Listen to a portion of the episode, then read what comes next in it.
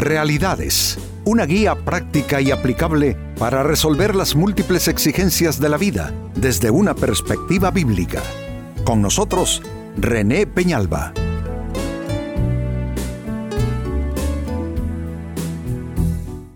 Amigos de Realidades, sean todos bienvenidos.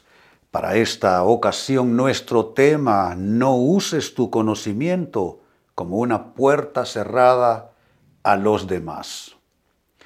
Nuestro conocimiento, y todos lo tenemos en un aspecto o en otro, en un campo o en otro, puede ser y debiera ser como para bendición de quienes nos rodean. El conocimiento es, es una bendición, el conocimiento es algo especial.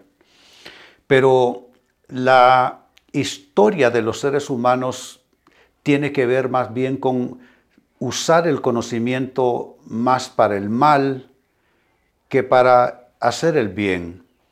De tal forma pues que incluso los avances de la ciencia, de la tecnología, del conocimiento en general, terminan eh, siendo llevados por caminos y por derroteros que en nada benefician a la humanidad. Es una especie de, ¿cómo pudiéramos llamarlo? Es como una conducta autodestructiva del género humano.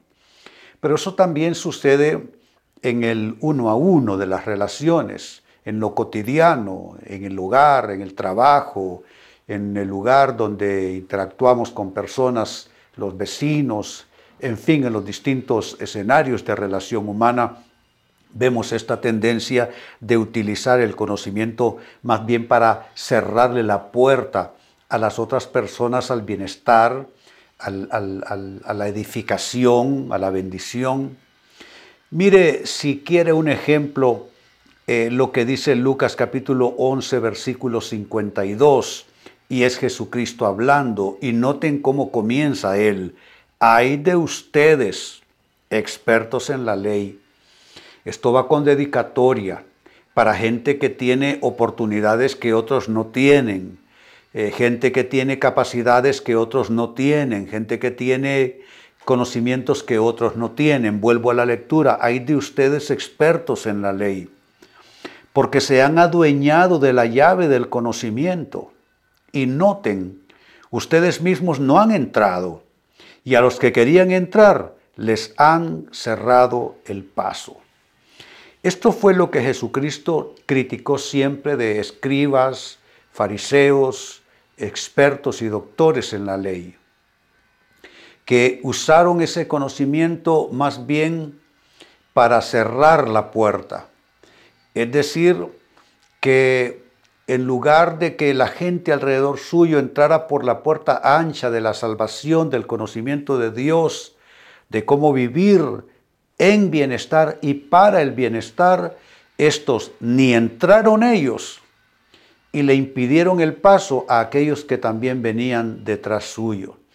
Esta es, yo diría, la tragedia de hacer mal uso del conocimiento y volverlo tal como estamos indicando en nuestro tema, volver nuestro conocimiento en una puerta cerrada a los demás. Ahora, la gran pregunta, ¿cómo sucede esto? ¿Cómo es que tu conocimiento puede volverse una puerta cerrada a los demás? ¿Cómo es que puedes estorbarles, impedirles el paso? ¿Cómo es que puedes ahogarte en tu propio conocimiento, sofocarte en tu propia capacidad y conocimiento? Atención a las respuestas a continuación. En primer lugar, tu conocimiento se vuelve una puerta cerrada a los demás si lo usas para humillar no para enseñar. ¿Qué es la típica situación de las personas con conocimientos especiales en cualquier materia? Ah, que se, ensoberbecen con ellos, se vuelven altivos, eh, orgullosos y comienzan a humillar a aquellos que están por debajo de sus conocimientos, por debajo de su nivel. Es típicamente humano que el que conoce más humilla a los que están por debajo.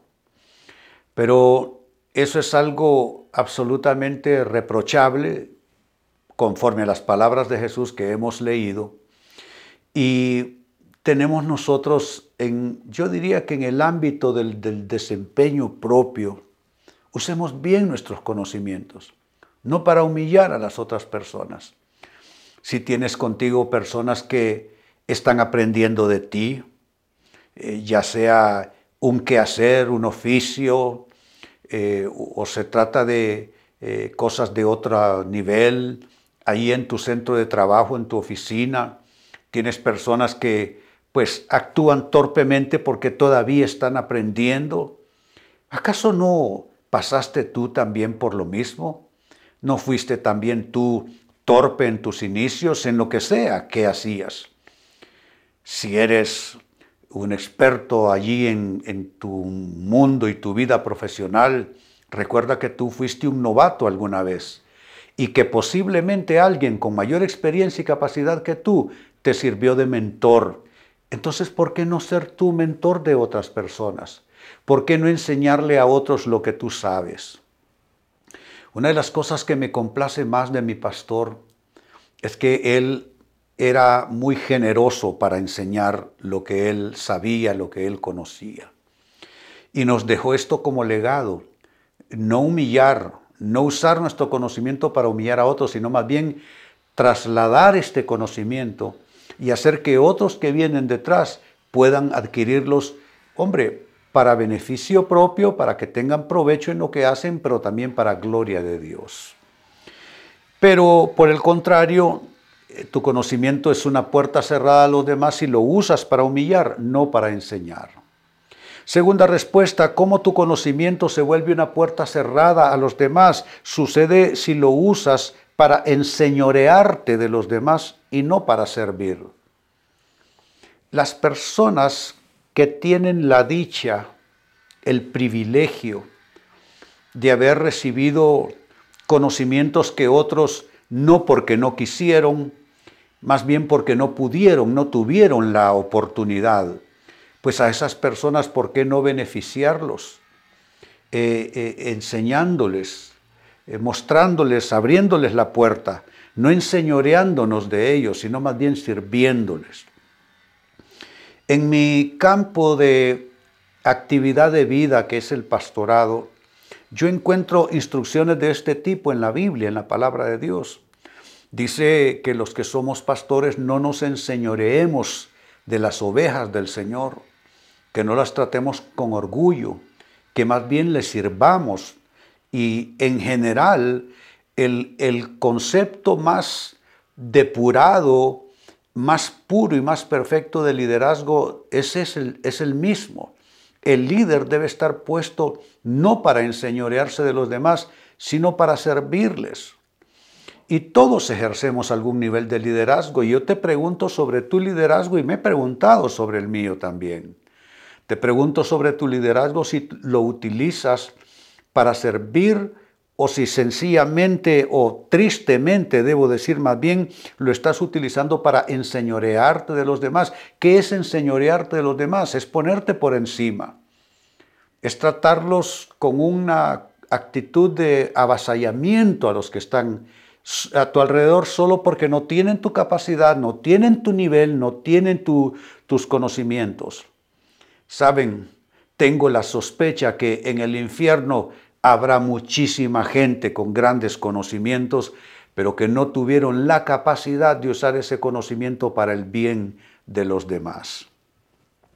En tercer lugar, cómo tu conocimiento se vuelve una puerta cerrada a los demás, tal como Jesús está criticando a los doctores de la ley y a los expertos de la ley en su tiempo, pues eso sucede si lo usas ese conocimiento para condenar y no para redimir.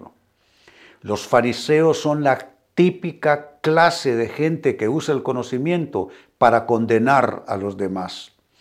Y esto pasa mucho en los ámbitos de nosotros los cristianos.